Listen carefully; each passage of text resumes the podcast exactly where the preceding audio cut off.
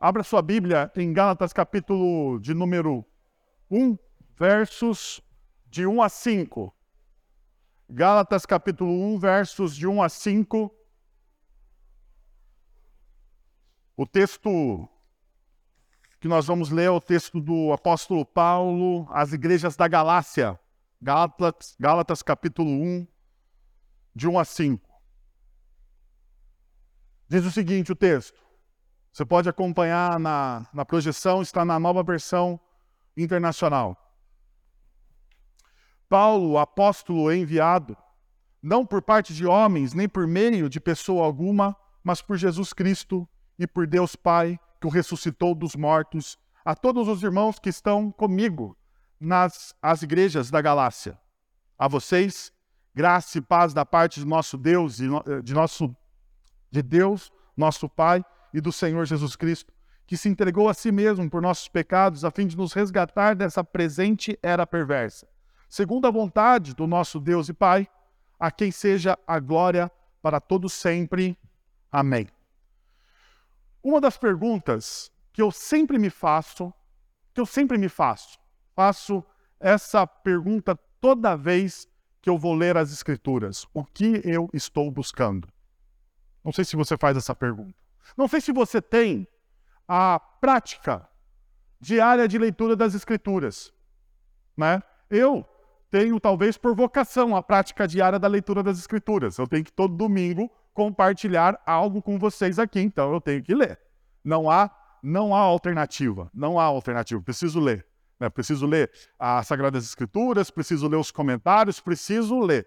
É uma necessidade. Talvez você não tem essa prática, ou talvez você tenha essa prática devocional na sua vida. Talvez você leia com uma pergunta, ou sem nenhuma pergunta, mas inconscientemente você está em busca de. Nós sempre estamos em busca de. Não sei se você parou para pensar, nós sempre estamos em busca de alguma coisa. O nosso coração é inquieto. Santo Agostinho já dizia isso, né? O nosso coração ele está inquieto e só encontra repouso do nosso Criador, Agostinho de Hipona. Olha só que beleza. Mas uma das coisas que muitas vezes eu faço a pergunta, essa busca, né? Por essa pergunta do que eu estou, o que eu estou buscando. Alguns de vocês exclamariam: eu estou em busca de respostas, respostas existenciais para a minha vida. Porque afinal de contas eu estou aqui. Porque eu nasci, porque eu fui criado, o porquê das coisas. Você talvez esteja em busca dessa resposta. Talvez a sua resposta seja uma resposta mais, uma busca mais pragmática, não existencial. Não existencial, uma busca mais pragmática. Eu quero um casamento melhor, eu quero um relacionamento com os meus filhos, eu quero melhorar finanças, eu quero alguma coisa. Eu estou em busca de alguma coisa e eu preciso de respostas mais pragmáticas, não existenciais. Não existenciais. Então você lê a Bíblia em busca de uma resposta. Ou talvez você não esteja em busca de nada, porque geralmente quando a vida está boa, sabe aquele momento da vida boa? Que você olha assim e fala: não preciso de nada. Daí você olha para as Sagradas Escrituras, sabe como? Você olha para as Sagradas Escrituras como uma história que ensina princípios, que ensina valores. Mas é uma história. Não faz parte da história. Perceberam? Ela é uma história e não faz parte da história. Você olha para as Sagradas Escrituras como talvez um conto de fadas. Conto de fadas. Isso aconteceu em um reino distante. Porque, apesar das, afinal das contas, né, apesar de tudo, as histórias que estão nas Sagradas Escrituras, na Bíblia, elas aconteceram, a maioria delas, né, aconteceram há mais de dois mil anos atrás. E daí você olha para aquilo e fala: nossa, isso aqui é muito distante da minha realidade. Eu não sei se você já teve essa experiência de você abrir as Sagradas Escrituras e não entender absolutamente nada do que está lendo. Então deixa eu tirar um peso do seu coração, porque eu já tive essa experiência de abrir essa Sagrada Escritura e falar assim: Meu Deus do céu. Não sei se você já leu Levíticos. Levíticos é um livro que você olha e fala: Meu Deus do céu. números. Genealogia. Genealogia. Fulano casou com ciclano, gerou Beltrano, viveu não sei quantos anos, morreu, daí gerando, casou com Beltrano, fulano, você fala, meu Deus, por que que isso está nas Sagradas Escrituras? Porque muitas vezes o nosso coração é pragmático. Nosso coração é pragmático. O pragmatismo, ele tira a beleza da vida, porque você sempre quer um resultado. A nossa sociedade de consumo, ao invés da gente olhar a beleza das coisas, nós queremos consumir as coisas. Então nós consumimos espiritualidade, nós consumimos relacionamento, nós consumimos. Nós, traba nós trabalhamos as coisas como os nossos dispositivos, nossos smarts. Você olha para o seu dispositivo e você fala assim: está velhinho, agora eu preciso trocar ele. Não faz mais sentido. Não faz mais sentido o meu casamento, não faz mais sentido eu ter os meus filhos ou eu cuidar dos meus filhos. Isso existe. Existe. Você pode ficar escandalizado, mas existem pessoas que olham para os seus próprios filhos e dizem: não faz mais sentido. São diante dessas questões que a gente precisa encontrar ou reencontrar o poder do Evangelho. É diante disso que nós precisamos reencontrar o poder do Evangelho. Então, eu estou propondo para vocês uma nova série em Gálatas, o Evangelho de A a Z. O Evangelho de A a Z, da gente entender o Evangelho. E a carta aos Gálatas, ela é propícia para isso. Propícia para isso. Por quê? Porque ela vai falar de uma religiosidade vazia. Paulo está combatendo aos Gálatas. Quando Paulo escreve essa carta aos Gálatas, a esta igreja, a sociedade da Roma antiga não é tão diferente da nossa sociedade hoje. Não é tão diferente. Como diz o autor das Sagradas Escrituras, o Salomão, que dizem, ou que a Bíblia afirma, o homem mais sábio que já pisou na face da terra, Salomão vai dizer: não existe nada novo debaixo do céu. Não existe nada novo debaixo do céu. Sabe que eu, eu sempre, quando eu cito esse texto de cabeça, eu tenho uma dúvida, porque eu leio, eu, eu decorei esse texto em uma versão mais antiga, que é a que vocês citaram, a versão nova de Sol. Eu nunca sei se eu estou certo ou estou errado quando eu leio, quando eu cito. Mas tirando essa, esse fato, tirando este fato, não existe nada novo na nossa sociedade. Tudo se repete, é cíclico. Os dilemas são cíclicos. Se você estuda um pouco da história do Império Romano, você vai perceber que, a, que algumas coisas que acontecem hoje na nossa sociedade aconteciam naquele momento da história. Alguns dilemas já existiam. Talvez eles eram mais localizados, porque nós não tínhamos acesso a tanta informação. O número de informação que nós temos hoje, esse exacerbamento do acesso de informação, tem mais prejudicado o nosso coração do que ajudado. Tem mais prejudicado do que ajudado. Então nós precisamos reorientar a nossa vida através do Evangelho. Porque muitas vezes nós lemos, mas não entendemos que o Evangelho é o poder de Deus para a salvação de todo aquele que crê, como diz o apóstolo Paulo, ou que essa mensagem da cruz, para alguns, parece loucura. Quando alguém fala da mensagem do Evangelho, às vezes parece loucura, mas segundo o apóstolo Paulo, que escreveu a carta aos Gálatas, ele vai dizer que para aqueles que creem, para aqueles que creem, é poder de Deus. Essa é a questão. Mas uma outra questão então se levanta. Se o evangelho é salvação, uma das perguntas que nós precisamos fazer é: do que eu preciso ser salvo? Essa talvez seja a pergunta da nossa sociedade. Veja só.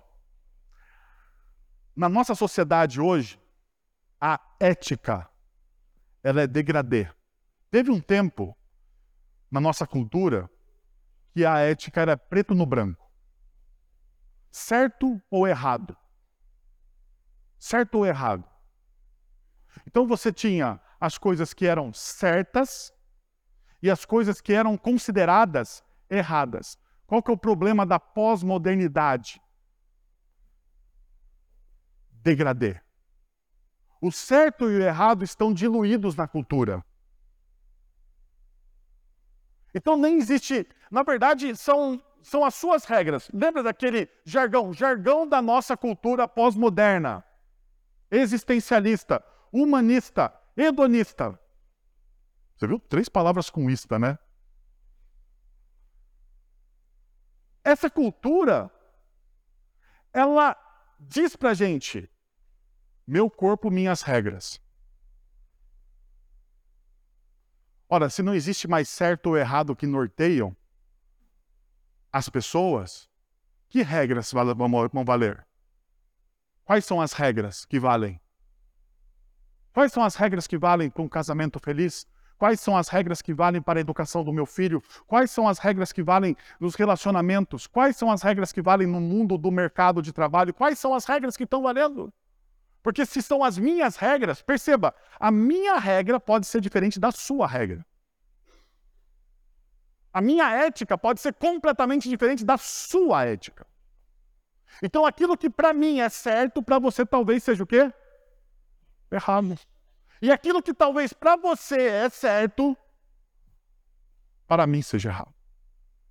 Eu não cheguei nesse momento da minha história, mas eu vou chegar. Confio em Deus que vou chegar a ter filhos adolescentes.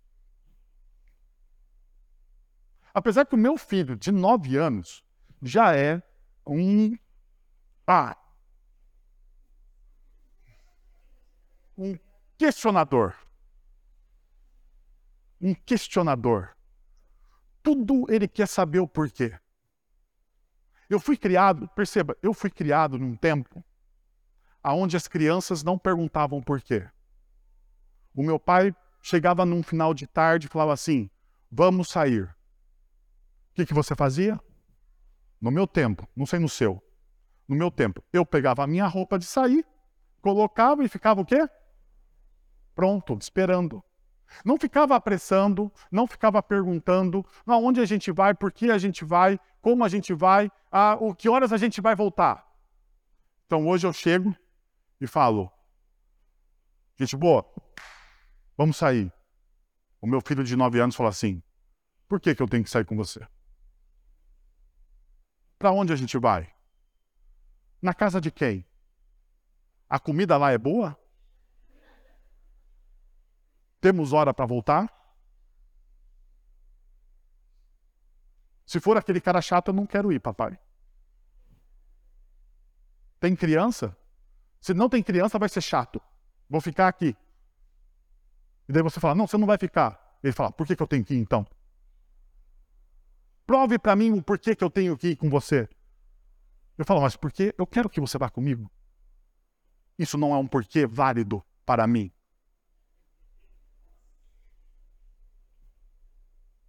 Tem nove anos. Quando chegar aos 15, eu não sei o que eu irei fazer. Mas isso tudo para mostrar que as regras, a ética mudou. Algo na nossa cultura mudou. Então o evangelho precisa entrar e nos salvar. O que, que o evangelho faz? Eu vou dizer para você o que, que o evangelho faz, assim, resumidamente, para você nunca mais perder isso. O Evangelho coloca em ordem aquilo que está em desordem. O Evangelho coloca em ordem aquilo que está em desordem. Gênesis capítulo 1. O mundo era sem forma e vazio. O mundo era um caos. E a partir da palavra de Deus, tudo se torna o quê? Ordenado as coisas começam a ter beleza. Aquilo que não estava ordenado, aquilo que estava desconfigurado, agora, por causa da palavra de Deus, tem o quê? Configuração, tem ordem. É isso que o Evangelho faz. O Evangelho coloca em ordem o seu coração. O Evangelho coloca em ordem os seus relacionamentos. O Evangelho lhe reordena, reordena a sua vocação como ser humano. Então, acabamos de cantar um hino. Um hino lindíssimo. Mas com um erro teológico. Qual é o erro teológico do hino? Sou feliz.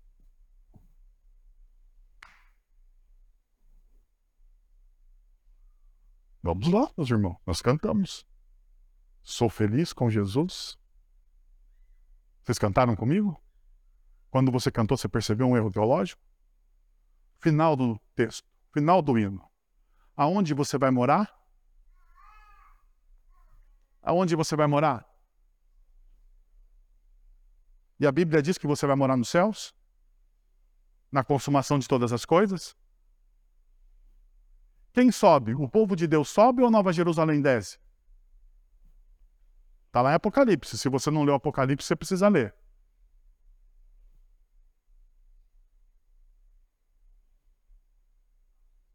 A Nova Jerusalém desce. O novo céu e a nova terra é feito aonde? Em uma outra dimensão ou aqui? Aqui?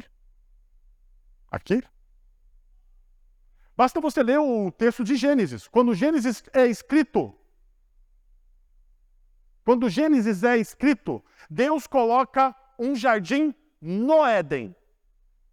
Deus coloca um jardim no Éden. O Éden é o mundo. Então Deus cria o quê? Um jardim dentro da criação. O mundo não era totalmente paraíso. Não. O Éden o Éden, o jardim que Deus cria, é o lugar da habitação do homem com Deus. E é isso que o Evangelho está refazendo. A história do Evangelho é trazer à ordem aquilo que está em desordem. Por quê? Porque o pecado, quando o pecado entra na história, ele cria desordem no nosso coração. Desordem. Todo tipo de desordem é criada pelo pecado. Então, quando o Tim Keller ele diz sobre o livro de Gálatas, ele diz o seguinte: ó, o livro de Gálatas é dinamite pura, uma explosão de alegria e liberdade que nos faz desfrutar de um profundo significado, segurança e satisfação. A vida da bênçãos a qual Deus chama seu povo. Por quê? Porque ele nos coloca face a face com o quê? Com o evangelho, aquilo que traz ordem às nossas vidas. Nos círculos cristãos, é muito comum presumir que o evangelho é algo basicamente para os não convertidos. Nós o vemos como um ABC das doutrinas básicas que constituem a maneira pela qual alguém entra no reino de Deus. Costumamos supor que, uma vez convertidos, não precisamos mais estudar e entender o Evangelho, mas sim de material mais avançado. Nesta breve carta, no entanto, Paulo delineia a verdade bombástica de que o Evangelho é o abecedário da vida cristã. O Evangelho é de A a Z. Não é apenas uma maneira pela qual se entra no reino, ele é a maneira pela qual se vive na condição de participante do reino. É a maneira pela qual Cristo transforma as pessoas, igrejas e comunidades. O Evangelho é a reorientação dos nossos desejos, como diz Agostinho. Então, neste domingo começa a nossa série. Nós vamos até o último domingo de abril. Vamos em Gálatas. Vai ser uma jornada incrível. E eu quero convidar você a essa jornada a partir desse texto. Para a gente entender a natureza do Evangelho. Então perceba, a natureza do Evangelho começa aqui. Primeiro, a ressurreição como fundamento da fé, do ensino e da vida do apóstolo Paulo. Veja o que diz o texto.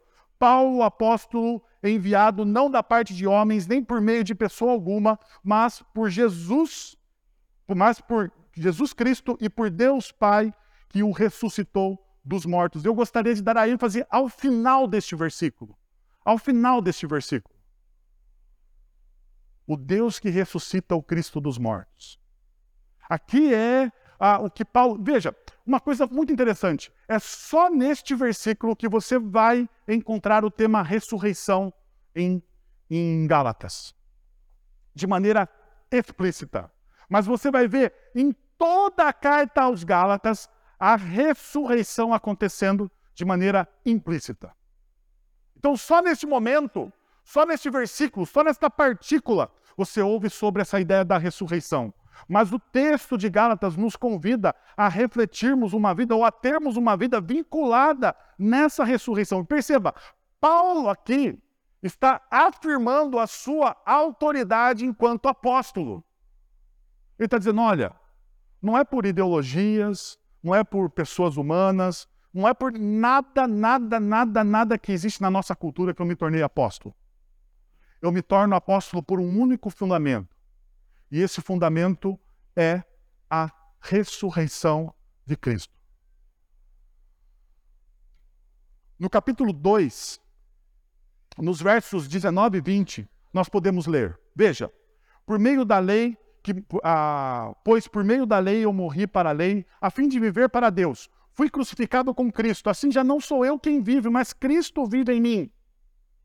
A vida que agora vivo no corpo, vivo pela fé no Filho de Deus, que me amou e se entregou por mim. Paulo está dizendo aqui que é a ressurreição.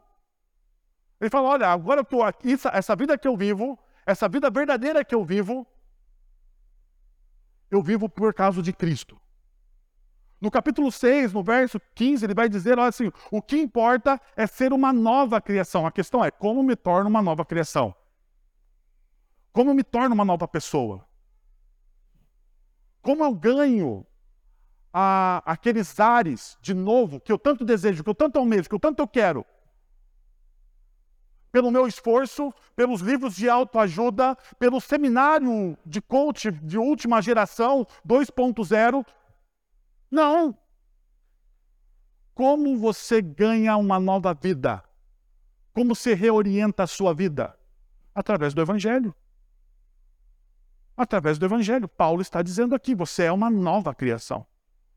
Em outras cartas, Paulo vai dizer: as coisas antigas já passaram e eis que tudo se fez novo. Perceba, o Evangelho faz com que aquele modo antigo de eu viver, aquilo que eu não quero, sabe aquela coisa que você quer deixar?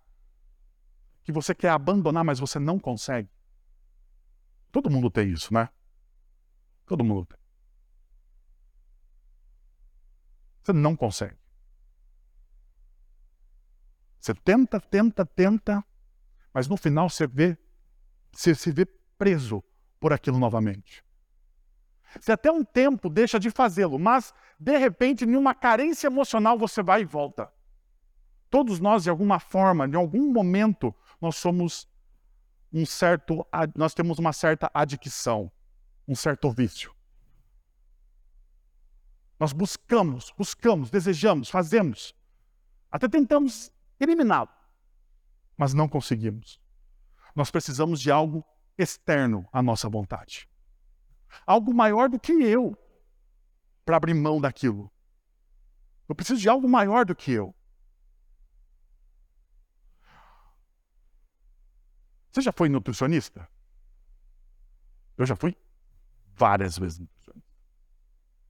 Eles fazem um plano alimentar impossível de ser cumprido. Está percebendo? Está percebendo? Eu sei, eu tenho os meus nutricionistas aqui, nutricionistas da igreja, eu amo vocês. Vocês são tchutchucas do pastor, mas o seu plano alimentar é impossível de ser cumprido. Coma três sementes de girassol isso é lanche da tarde? Eles dizem que é. Mas você tem que cumprir esse negócio. Ok. Mas o que eu estou falando com isso? Você faz um plano alimentar. Vai na nutricionista e o cara diz o seguinte: você, você quer emagrecer? Quer emagrecer? Porque todo mundo quer emagrecer hoje em dia. Nossa sociedade de consumo, todo mundo tem que ser fininho. Né? Ninguém se aceita. Daí você vai lá, quer emagrecer. Daí a nutricionista diz para você: precisa largar o chocolate. Daí ela fala assim: se tiver vontade de comer um chocolate, você come 70% amargo. Você já comeu aquela desgraça? Você já comeu 70% amargo? A sua boca não fica amarrada quando você põe ele na boca, fica amarrada. Não dá para você comer. Por isso que ela manda você comer só um quadradinho, porque você não aguenta comer dois. Você não aguenta comer dois daquilo. Ela fala, você precisa trocar. Mas pensa só, ela fala assim para você: você precisa trocar o chocolate que você gosta por algo tão bom quanto. Daí você fala, mas o que é tão bom quanto?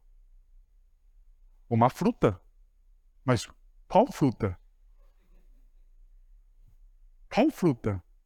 Banana é melhor que chocolate? Maçã é melhor que chocolate? Não tem outra fruta melhor que chocolate. Mas ela fala: você precisa trocar algo que você gosta tanto quanto. Você tem que fazer uma troca. Só que você não vai achar nada que se compare a chocolate. Não vai. Sinto muito você que está tentando, comendo três sementes de girassol por dia. Deixa eu te dizer uma coisa, você vai fracassar. Mas estamos juntos, fracassamos juntos. Fracassamos juntos. Você precisa de algo maior do que você para mudar. E quando Paulo fala da ressurreição, é disso que ele está falando. Algo maior que você. A ressurreição é maior que você. E é a única coisa. Por que, que o Evangelho é o Evangelho? Já pararam para pensar? Paulo vai dizer, lá no Coríntios, capítulo 15, o seguinte: olha, não existe, se nós não, se não tivesse ressurreição, se não tivesse ressurreição, o que, que nós seríamos? Os mais miseráveis entre todos os seres humanos. Porque a nossa esperança seria vã. A nossa esperança seria vã. Aquilo que Jesus fez na cruz, pagar os nossos pecados na cruz, tem a ver diretamente com ressurreição. A ressurreição que Jesus tem dos mortos. A, a volta à vida. É essa a verdade do Evangelho. Essa é a loucura da cruz que Paulo vai dizer: olha, isso aqui é uma loucura, porque aqueles que não creem vão olhar para isso e vão pensar: meu, mas o que, que vocês estão falando? Não me cabe, porque não cabe na lógica humana, na existência humana, na experiência humana, algo maior do que a própria experiência. Qual é a maior experiência que nós temos? Aquilo que nós podemos experimentar em vida. Nós não conseguimos conceber algo maior do que isso. Mas o Evangelho vem e fala assim: Eu estou te apresentando algo maior do que você. Então, Paulo, quando ele está falando sobre a ressurreição, quando ele começa a falar sobre o Evangelho, a primeira coisa que ele fala é: vocês foram ressuscitados. Isso tem a ver com a própria ressignificação de Paulo em Atos capítulo 9. Atos capítulo 9 conta a história de Paulo. Atos capítulo 9, dos versículos de número 1 até o número, número 5. Paulo conta, Lucas conta, desculpa, Lucas conta a história de conversão, a história do encontro que Paulo tem com Cristo no caminho de Damasco. O texto bíblico diz que Paulo aspirava ameaças de morte pela igreja.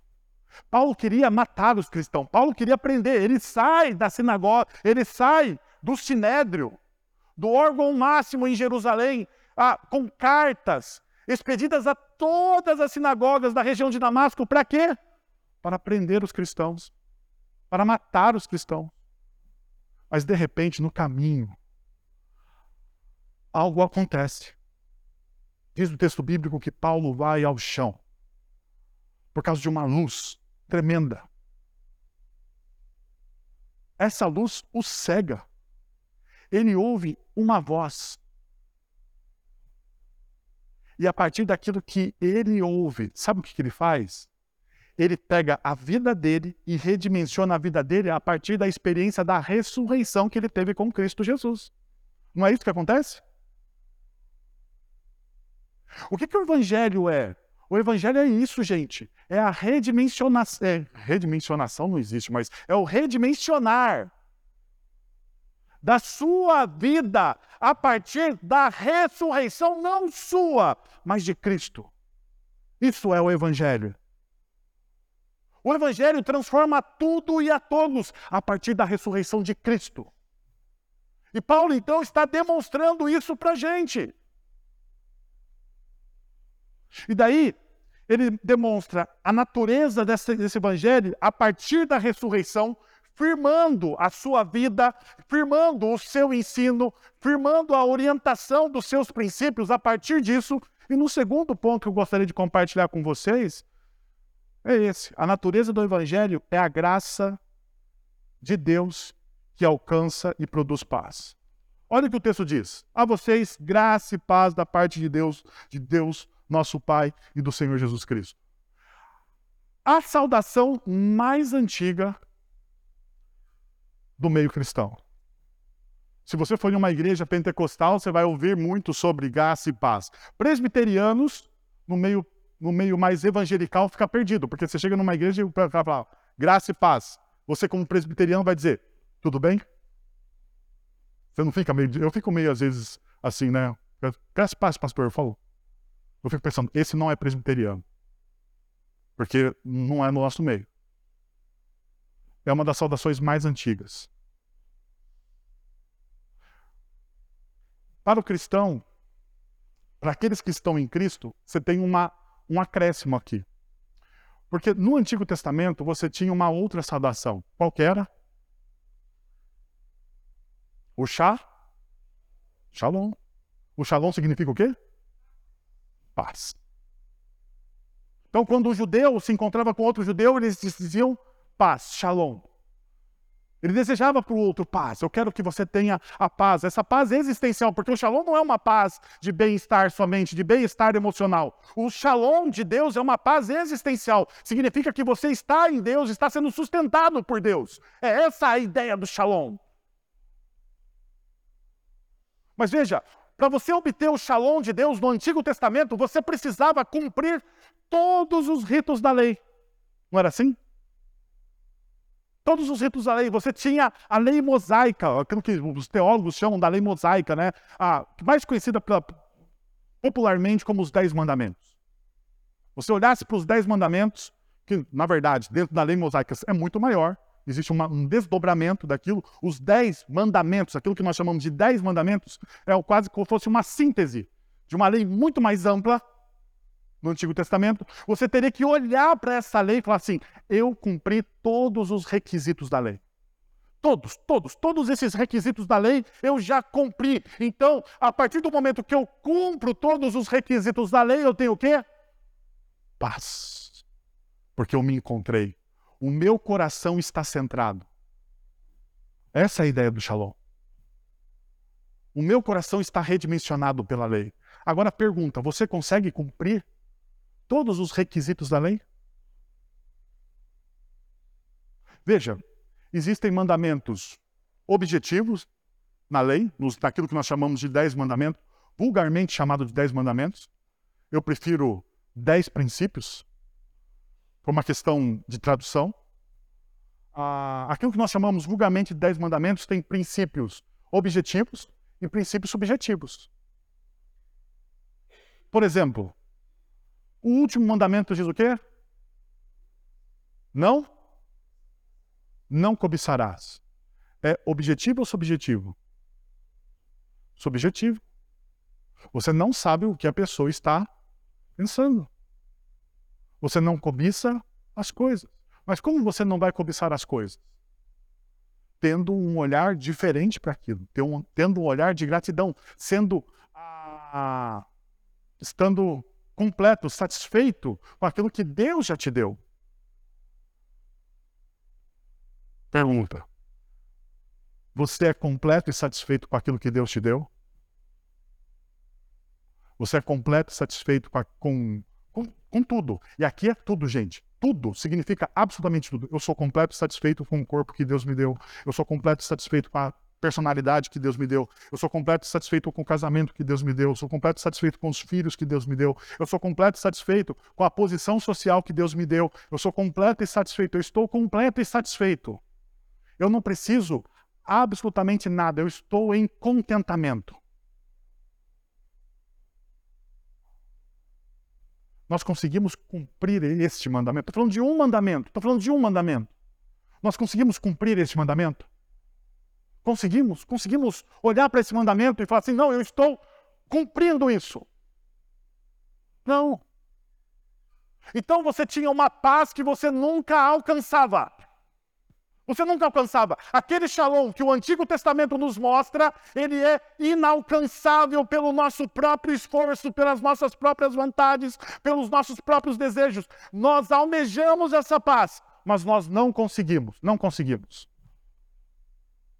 Não conseguimos. Mas na saudação cristã, no desejo cristão de paz, existe uma palavra qual é a palavra? Graça. E aqui então muda tudo. E tem uma lógica. Paulo ele coloca graça aí. Você só pode ter graça por você só pode ter paz por intermédio do quê? Da graça. E a graça vem através de quem? E Cristo é o evangelho. Cristo é a ressurreição. Cristo é o pão da vida. Cristo é aquele que ordena todas as coisas que estão desordenadas no meu coração. É somente quando eu experimento da graça de Cristo, aquela paz que eu tanto almejo, que eu tanto busco, eu encontro.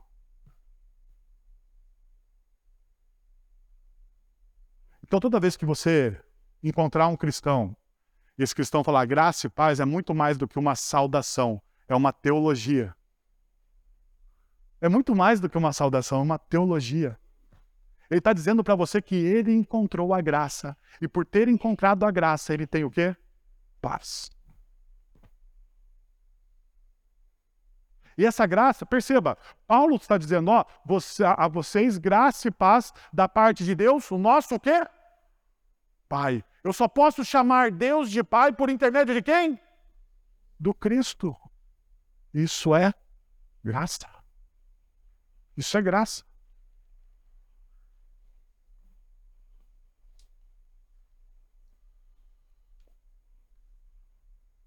Por último, último princípio que eu quero compartilhar com vocês.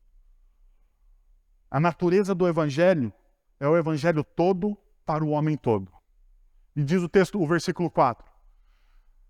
Esse Cristo esse Cristo que ressuscitou, que é o Evangelho de Deus para nós, que se entregou a si mesmo por nossos pecados a fim de nos resgatar dessa presente era perversa, segundo a vontade do nosso Deus e Pai, a quem seja glória ah, para todos sempre. Amém. A mensagem do, do Evangelho é toda sobre algo que aconteceu em Jesus, como resultado como que resulta em um mundo diferente. Os seguidores de Jesus são convocados a reconhecer, a reconhecer que agora vivem em um mundo diferente e devem organizar suas vidas de acordo com o quê? Com o evangelho. A graça divina foi revelada em Cristo e a paz que você recebe agora em Cristo, ela tem um alicerce firme e ela tem um contexto. Neste versículo existe uma, quatro, uma, uma quádrupla a convocação. Perceba, Jesus, aquele que se entregou a si mesmo pelos nossos pecados, a primeira.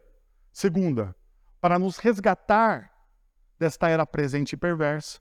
Segundo, o que? Segundo a vontade do nosso Deus, de nosso Deus e Pai, a quem, se, a quem seja glória para todos sempre. Amém. Jesus ele se entrega a si mesmo por nossos pecados. Perceba, esse primeiro ato aqui, ele é central. A crucificação de Jesus é vista como um ato de autodoação. Ele se entrega espontaneamente. E aqui está a loucura do cristianismo. Como diria Dietrich Bonhoeffer, qual que é a loucura do cristianismo? Em qualquer outra, em qualquer outra religião, qualquer outra religião, você precisa sacrificar para obter algo do seu Deus. Não é assim? Qualquer outra religião. Pode pegar. Eu não estou fazendo uma crítica às outras religiões. Eu sou, tem que ser politicamente correto. Não estou fazendo uma crítica. Estou fazendo uma constatação. Estou constatando um fato. Qualquer outra religião, em qualquer outra expressão de fé que existe na nossa, na nossa, no nosso planeta, para você obter algo do Deus que você quer servir, você precisa fazer o quê? Um sacrifício. no cristianismo, o Deus poderoso, de, o Deus poderoso e criador de todas as coisas sacrificou-se por você. Não muda o paradigma? A loucura do evangelho é essa.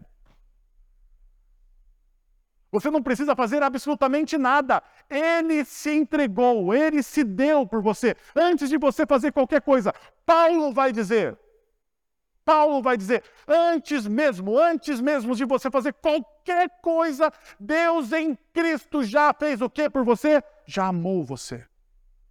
Já se derramou por você. Já se entregou por você. Esse é o Evangelho. E Paulo, então, está fundamentando o Evangelho para os Gálatas, dizendo: Este é o Evangelho. O Deus Criador de todas as coisas faz uma entrega, faz uma entrega a você. Você não precisa se sacrificar. A pergunta é por que, que Paulo está falando isso, né? Porque em Gálatas havia alguns mestres da lei, ou mestres, sei lá, algumas pessoas que ensinavam, que diziam que você precisava fazer o quê? Alguns sacrifícios para receber as dádivas. Então, deixa eu te falar uma coisa. Se qualquer pessoa se aproximar de você, em nome de Deus ou de Cristo, e exigir de você qualquer tipo de sacrifício, isso não é o Evangelho. Porque o Deus da graça se sacrificou por você. Ele fez isso por você. E não há o que você possa fazer contra isso. Não há o que você possa. Pode até falar assim, ah, mas eu não quero. O problema é seu. Ele fez isso por você. Ele fez isso por você. Graça é um favor imerecido. Imerecido. Eu conto muitas das experiências que eu tenho com o meu, meu filho. Então, deixa eu contar. Eu sempre ensino para o meu filho o que, que é graça. Porque, como filho, vocês perceberam, né? O meu filho de 9 anos, ele é bom de argumentação. Ele é bom. E ele é terrível. Ele é o mentor de todos os planos, dos três.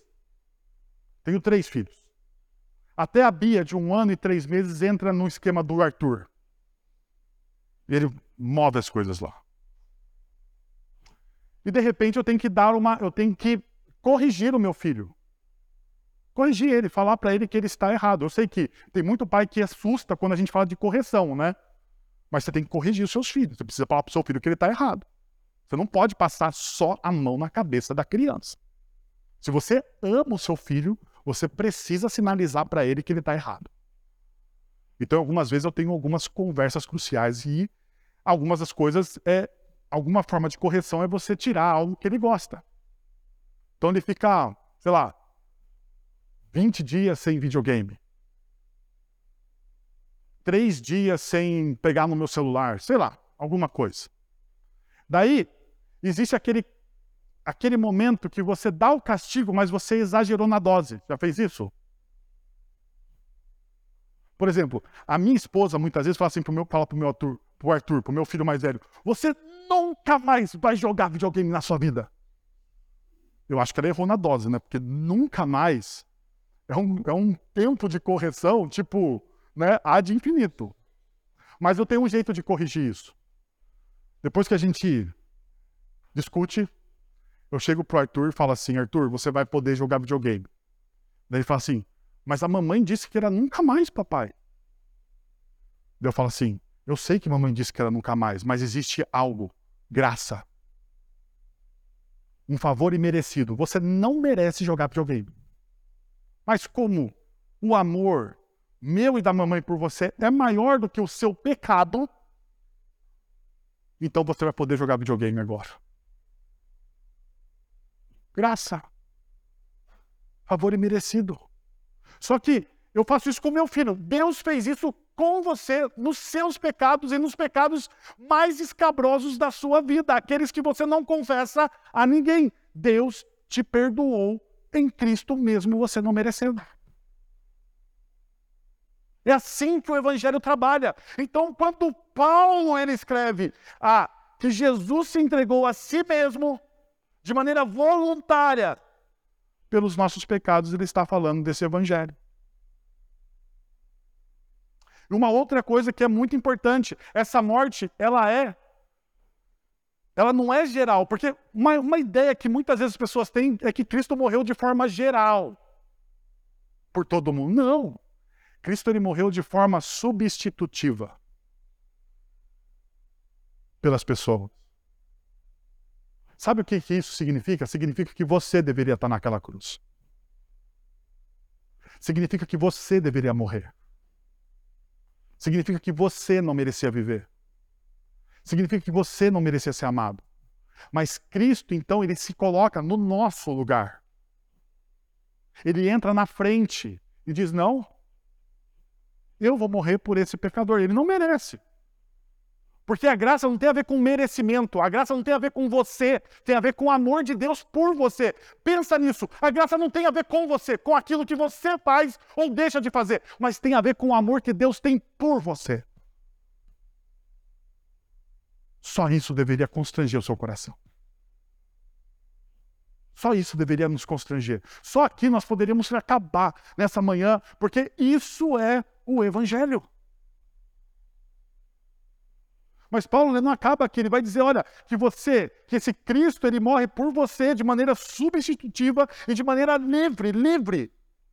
Para fazer o quê? Para nos resgatar da presente era perversa. Eu gosto da palavra que está na revista atualizada: desarraigar. Porque o pecado cria raízes no nosso coração. E a ideia aqui é essa ideia que Cristo ele vem através da sua graça, do seu amor, que é maior que você. Lembra que eu falei que para algo transformar você precisa ser maior do que você? Então ele vem e desarraiga. Ou algo assim do pecado de você, ele tira o pecado de você, ele tira as raízes do pecado de dentro do seu coração. Ele transforma a sua vida. Esse é o evangelho de Cristo.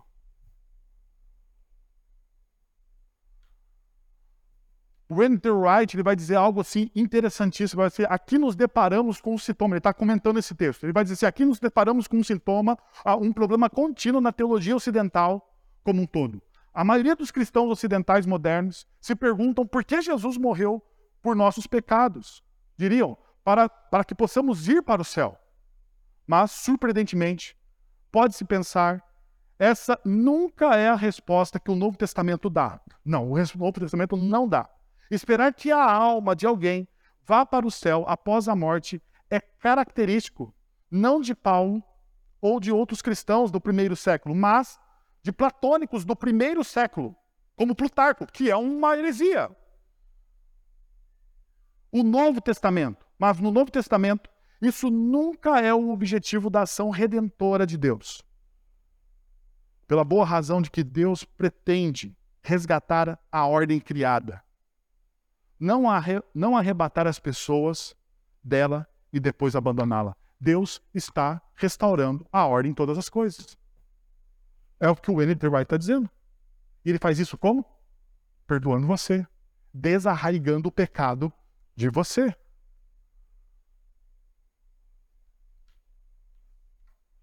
Paulo lhe dá duas, as duas primeiras partes do texto. É, uma, é um impulso para as segundas, para as duas últimas. A terceira parte é segundo a vontade de nosso Deus e Pai.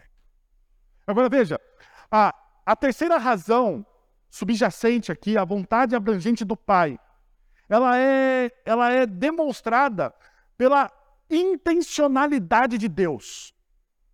Deus ele age de maneira intencional na história. Veja, o Deus do cristianismo, o Deus que a Bíblia nos apresenta, o Deus que o Cristo nos mostra, é o Deus que intervém na história. Diferente de qualquer outro Deus. Porque qual que é a ideia de Deus para a maioria das pessoas? O Deus que está num trono, sem fazer absolutamente nada e vendo a gente se lascar aqui na Terra. É essa a ideia. É quase que um Deus nietzschiano, nihilista. Deus tem prazer na dor do homem. E a gente pensa assim, às vezes. Por quê? Porque a gente faz essa pergunta, né? Por que, que Deus me fez passar por isso? Por que, que Deus me faz passar por tal e tal e tal tal sofrimento? E a gente não acha, a gente não compreende muitas vezes que Deus está atuando em nós e através de nós no meio do nosso sofrimento, porque Deus é presente.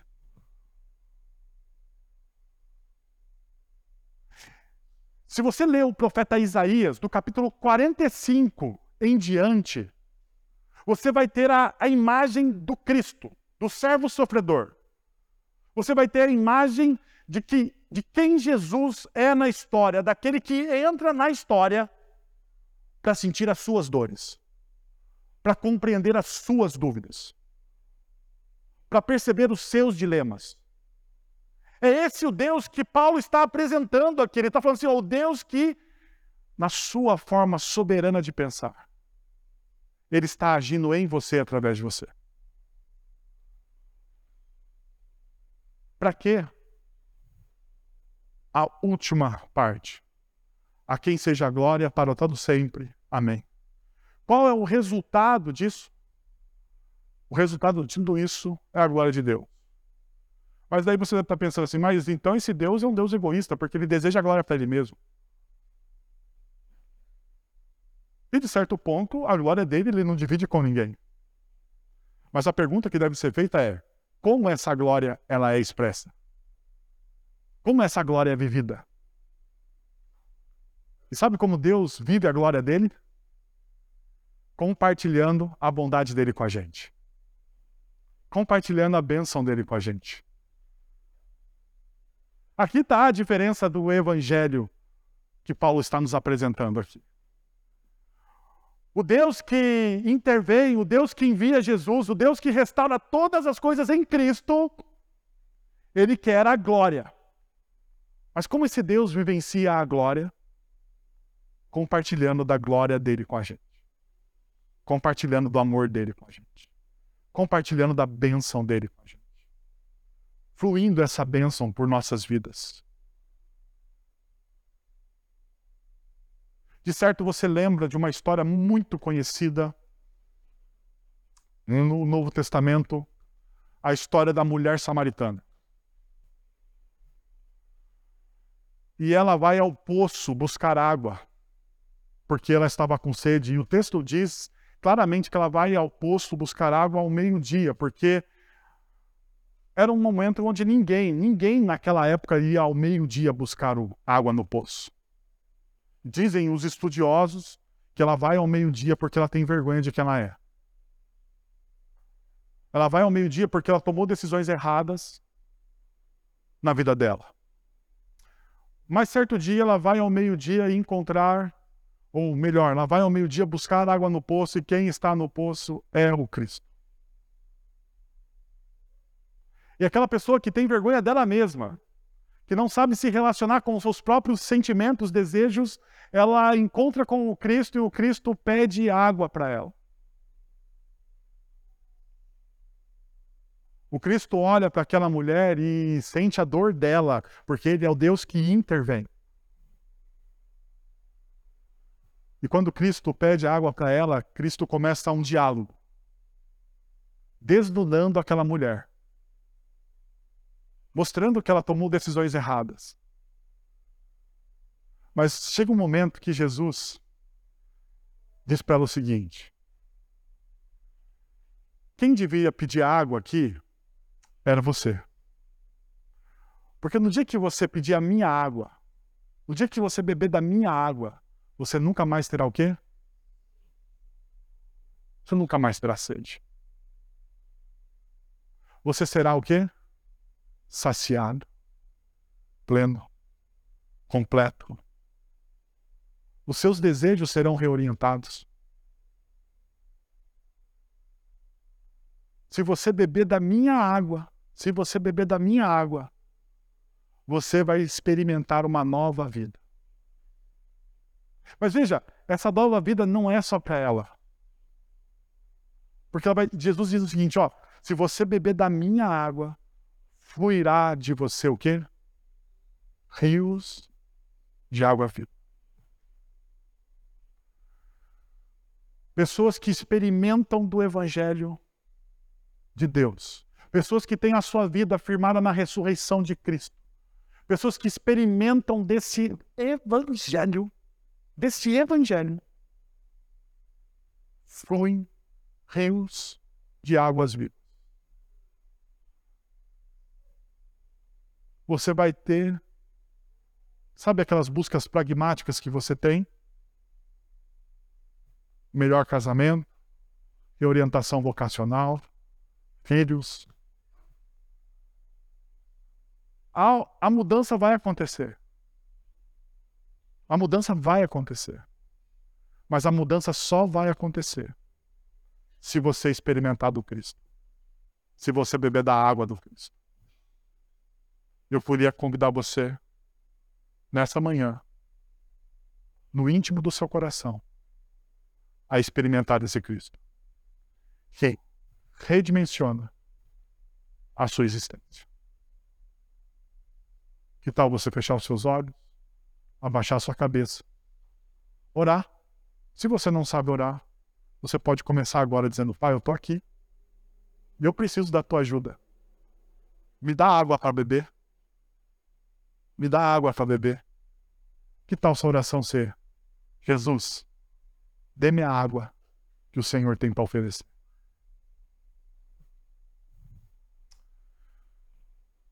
Pai, nós estamos na tua presença e nós queremos te agradecer, Senhor, pelo teu amor em Cristo Jesus. Queremos te agradecer, a Deus, por tudo aquilo que o Senhor fez nessa manhã, através da tua palavra, Deus, através do teu ensino, da verdade do teu evangelho. Que o Senhor, ó Deus, possa encher o nosso coração com a água que Cristo dá, matando a nossa sede existencial, Senhor. Redirecionando a nossa vida, reorientando o nosso coração, ressignificando quem nós somos. A tua palavra diz que nós devemos tomar o teu jugo e o teu fardo que é leve. E o teu jugo e o teu fardo que é leve se tornam leves porque o Senhor caminha com a gente. O Senhor é o Deus presente na nossa história. Queremos experimentar o Senhor, Pai. Em nome de Jesus. Amém. Vamos receber a bênção? Agora, irmãos, que a graça de nosso Senhor e Salvador Jesus Cristo, o amor de nosso Deus e Pai, o conselho, o consolo, o poder e a ação poderosa do Santo Espírito de Deus estejam sobre vocês agora e pelos séculos dos séculos. Amém.